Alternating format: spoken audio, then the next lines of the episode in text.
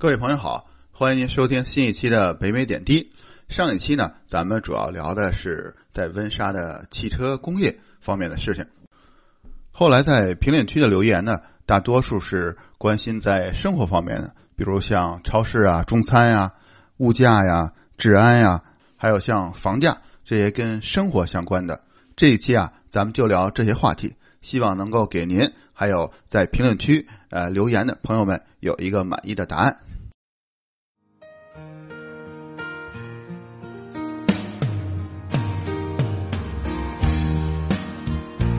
在加拿大和美国之间的边境小城，向您讲述北美生活中的点点滴滴，从亲身经历的视角，向您展现这里普通移民生活的方方面面。欢迎访问北美点滴的网站：www 点点滴点 ca。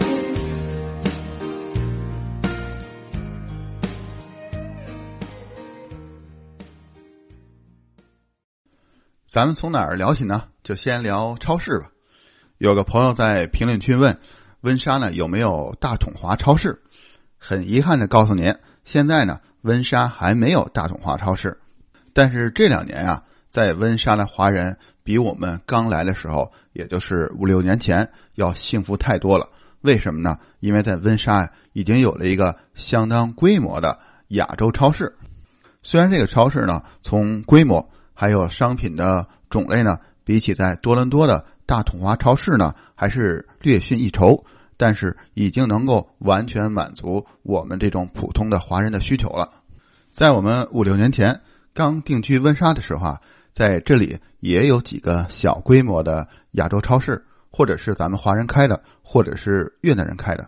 但这几个小的超市啊，规模实在是不能跟现在超市相比。我们一站到门口，基本上整个这个这商店呢是一览无余。这些小的超市呢，比起在多伦多的大统华呀。宏泰呀，这些超市呢，根本不是一个数量级的。但是前两年吧，具体忘了哪年了，我们这里开了一个新的亚洲超市。这个超市的位置呢，就在大学和市中心在中间的这个位置。不过也是几家欢喜几家愁，我们大多数华人啊还是非常开心的。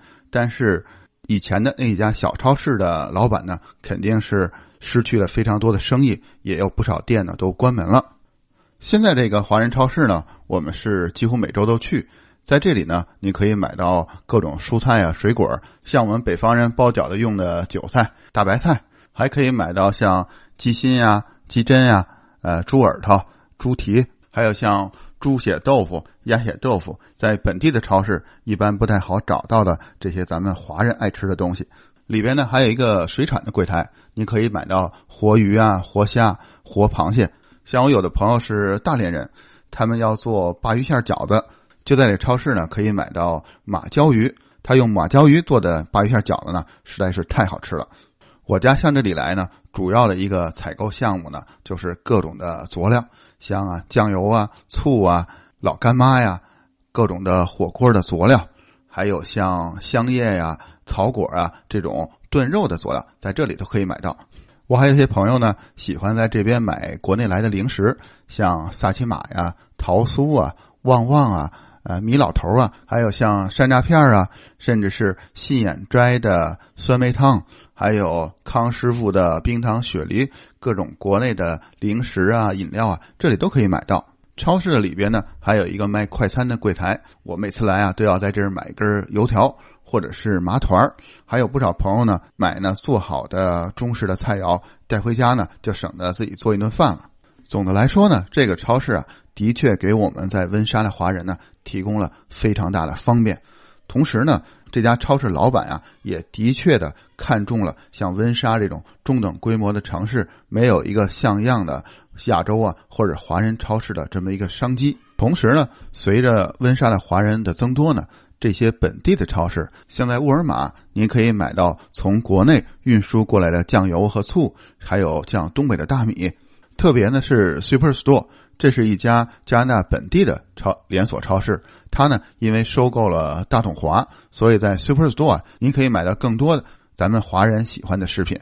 所以呢，对于您计划来温莎的华人朋友呢，不用为华人超市这件事情担心了。在这里保证您可以买到您喜欢的食品啊，或者是用品。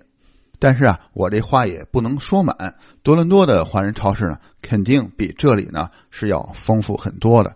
所以我们每次去多伦多呢，如果顺便路过大统华的时候呢，还是要进去转一转，找一找呢，在温莎超市里看不到的好吃的。如果要比较两边超市的物价呢，给我的印象啊。咱们没有真正的一件商品一件商品这么对比它的价格的差别，但是给我的印象和听朋友们之间的聊天呢，都是认为多伦多的华人超市的价格呢，应该比温莎的价格要优惠一些。毕竟在多伦多呢，超市华人超市比较多，竞争呢会比温莎激烈一些。对于在温莎的华人来说呢，多伦多对我们最大的诱惑呢，不是那里的大统华超市或者是其他超市。不是这些超市里边的丰富的食品或优惠的价格，这些呢没有太多本质的差别。最大的差别呢，就是在多伦多有各种美味的中餐餐厅。不过当然了，在温莎呢也有几家中餐厅呢做的是非常不错的。比如有一家华人朋友，他以前呢开了一家中餐的自助餐，当时我们部门的同事呢也经常去那儿呢，中午去那里聚餐去。后来他家呢卖掉了这个自助餐厅，然后在大学附近开了家餐馆呢，叫上海小馆儿。您从他门口路过的时候呢，还可以看到里边有一位大姐啊，在现场包这个上海的小汤包。如果您喜欢吃川菜，我这句话有点白说哈，我就没见过不喜欢吃川菜的朋友。如果您喜欢吃川菜的话，还有一家呢，有几个非常地道的川菜这么一个餐厅。这家店啊，以前是一家必胜客，后来呢，生意不好。这在咱国内啊很难出现，我就在国内没见过哪家必胜客生意不好的。但是在温莎呢，有它的特点，因为温莎有非常多的意大利人，这里有各种各样的披萨店，所以必胜客呢，可能是这个原因，它就逐渐的倒闭了。这里呢，后来改成了一个中餐厅。我们第一次去这个中餐厅吃饭的时候啊。我在这个大的印刷出的精致的大菜单上啊，看到的菜品呢，基本上都是南方的菜品。不过后来呢，服务员给我们送来一个小的，专门给咱们华人中文写的菜单。我在上面一看就乐开花了，因为这上面啊有几道经典的川菜，像水煮鱼、水煮牛肉、毛血旺。从此呢。这家餐厅其实就成了我家呢常去的在温莎的一家中餐馆了，因为它离我家呢非常近，同时呢也是这里吃到非常正宗的川菜。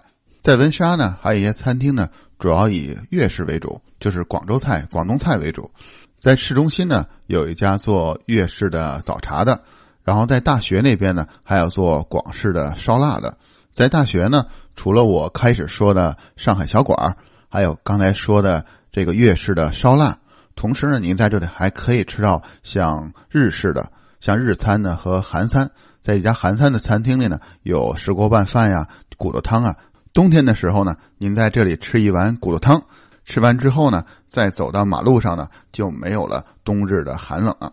现在在温莎最大的一家中餐厅呢，是一家自助餐厅，就开在温莎最大的，其实基本上也是唯一的。这么一家大的 shopping mall 大的商场里面，这家餐厅呢就叫 Mandarin，它呢在多伦多地区啊有非常多的连锁店，也算是在多伦多呢在华人圈里比较出名的一家中餐的自助餐厅了。你看前两年开的新的华人的超市，去年新开的这个 Mandarin 的中餐厅，都说明了温莎的整个的华人的群体啊也是处于一个扩张的这么一个阶段。同时呢，整个温莎的经济呢也属于一个上升的阶段。Mandarin 这个中餐厅所在的商场啊，也就是我们温莎唯一的这么一个相当规模的购物中心了。这里呢也有像电影院和美食广场、星巴克，还有书店 Chapter 这个书店里边呢也有像 Lululemon 和 Swarovski 这种品牌店。还有像 The Bay 这个综合的商店，还有 Sport Check 专门卖体育用品的商店，但是两个美国的品牌呢都相继的关门了，一个是 Sears，还有就是 Target，这两个都关门了。Target 呢后来变成了一个超市，就是 Metro。Sears 那边呢还处于关闭的状态，没有新的商家的入驻。这个购物中心里呢没有特别多高级的品牌，都是亲民的品牌。像 Lululemon 呢就在这里算是比较高端的品牌了。除了这个购物中心之外呢，在温莎市的边上啊还有一个奥特莱斯，这里边呢有像加拿大的品牌 Roots，还有像 Tommy 啊、Coach，呃哥伦比亚，还有彪马。和 Levi's，还有像 Gap，还有新秀丽的箱包这些品牌。以前呢，这里还有一个 Adidas 的工厂店，阿迪达斯的店，但是后来呢关闭了。这对我来说是一个非常的多的遗憾。现在呢，再给您说说温莎的房价。温莎的房价呢，最近真是涨得挺快的。在我们来的这五六年吧，基本上价格涨了有百分之五十以上。在五年前呢。嗯，二十到三十万呢，就可以买一个不错的房子；二十万呢，就买稍微旧一点的；三十万呢，就可以买一个新一点的，像二十年之内的这种独立的房子。但是现在呢，三十万以下很难能买到独立房了，像半独立的房子也需要三十多万，甚至一个两居室的公寓啊，也要将近三十万了。如果你要买一个新一点的，呃，独立房呢，应该在四五十万左右。现在呢，新的房子是越盖越大，也是越盖越远。在市中心的房子呢，主要以这个一百年左右的，在温莎的南部，大家呢都叫它 South Windsor 南温莎这个区域的房子呢，主要以五十年的房子为主。但是这个区域啊，有在整个温莎地区最好的小学和最好的高中。您听我说完这个呢，肯定您就知道这个区啊住了非常多的咱们华人。南温莎这个区啊也不停的发展，再往南呢发展到接到接近四零幺高速的边上这个区域呢，房子大概在二十年新左右。这边的房子呢应该是在四十万到六十万，甚至还有更贵的房子。如果您想买更新的或者更大的房子呢，就要往温莎的周边去看。温莎的西边呢，紧邻的一个城市呢叫拉塞尔，非常近，没有太多的这种距离感。这边呢有非常多的新开发的房子，大概的价格呢要到八十万甚至到一百万。您要是买这里的房子呀，那请朋友来家里吃饭肯定是倍儿有面子。但是也有它的麻烦，像这些新房啊，它的甚至前面的车道这个拽位都是没有给您完工的。您买了之后呢，还要请人给您铺这个车道啊，甚至是要装修地下室啊，各种事情。希望我刚才跟您聊这些信息呢，能让您对温莎的房价呢有一个大致的概念。最后呢，咱们再聊聊大家都非常关心的一个问题，就是安全治安的问题。如果咱们单纯的从犯罪率的角度或者排名来说呢？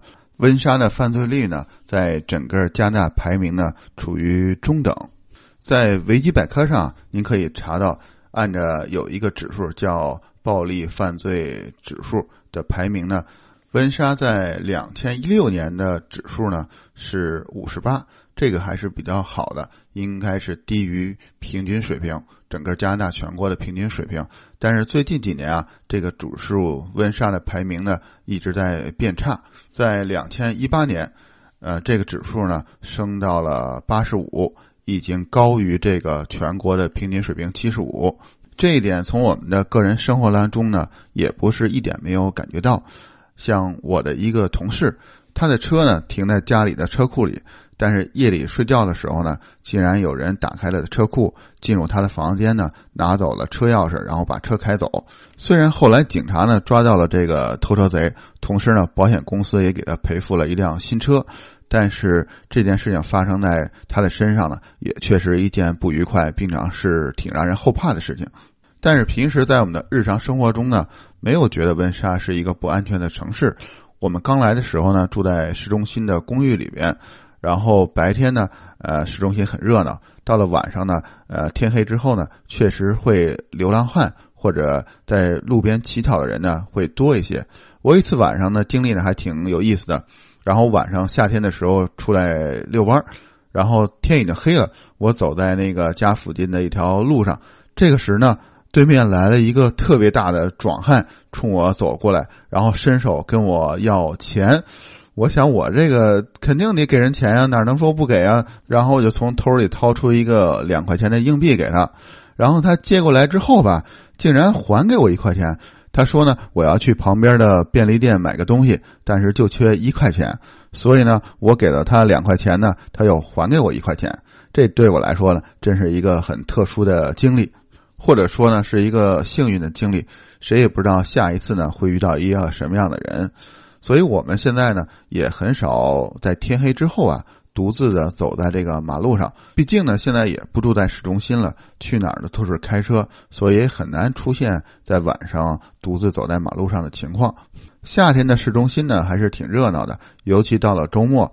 呃，城市里面呢会把一条主要的街道呢给拦住，到周末的时候呢改成步行街，很多餐厅呢都把桌椅呢摆到路边，晚上呢这里也是人声鼎沸，一片祥和的样子。但是呢，偶尔也可以在新闻上、报纸上看到呢，在市中心啊发生了枪击案。枪击案这件事情呢，对于咱们来自国内的华人来说呢，还是挺吓人的。不过也听这里的华人朋友说呢，说在温莎发生的这些枪击案啊，基本上跟咱们老百姓没什么关系，都是罪犯之间他们产生火并啊，他们那个有仇怨呢，产生那个枪击案，不会针对这个普通老百姓的。总的来说呢，温莎呢不是加拿大最安全的城市，也不是加拿大犯罪率最高的城市，排名呢在中等左右吧。但是温莎的空气质量啊，在安省啊是排名比较差的。据说呢，主要受到美国的工业的影响。据说美国的这些重工业的工厂呢，它们排到空气中的有害的这些物质呢，会顺着空气呢大气流动呢飘到这个温莎的附近。所以呢，从温莎向北到多伦多呢，到了 Barry，这个空气质量呢是越往北越好。同时呢。还有一些说法呢，说是在温莎的人呢，患癌症的比例呢，在整个加拿大呢或者安省呢是相对来说稍高一些的。就这一点呢，我刚到温莎的时候听到这些信息呢，也是有点不舒服，也求证了一些当地的人。有些人呢就很在意这件事情，他们说：“哦，是的，呃，我的那个兄弟啊什么的就得了癌症，怎么怎么回事？”同时呢，还有一些本地人呢根本就没听说过这件事情。像我们在这里现在住了五六年呢，逐渐的也就把这些事情淡忘了。今天啊，跟您聊这节目呢，才又想起这件事情来。因为在平时的生活当中呢，基本上也察觉不到。关于温莎的情况呢，今天呢就暂时跟您聊到这儿。如果您还想了解其他的方面，请您在评论区呢留言。好了，今天呢就跟您聊到这儿了。欢迎您呢转发、评论、点赞，咱们下期继续。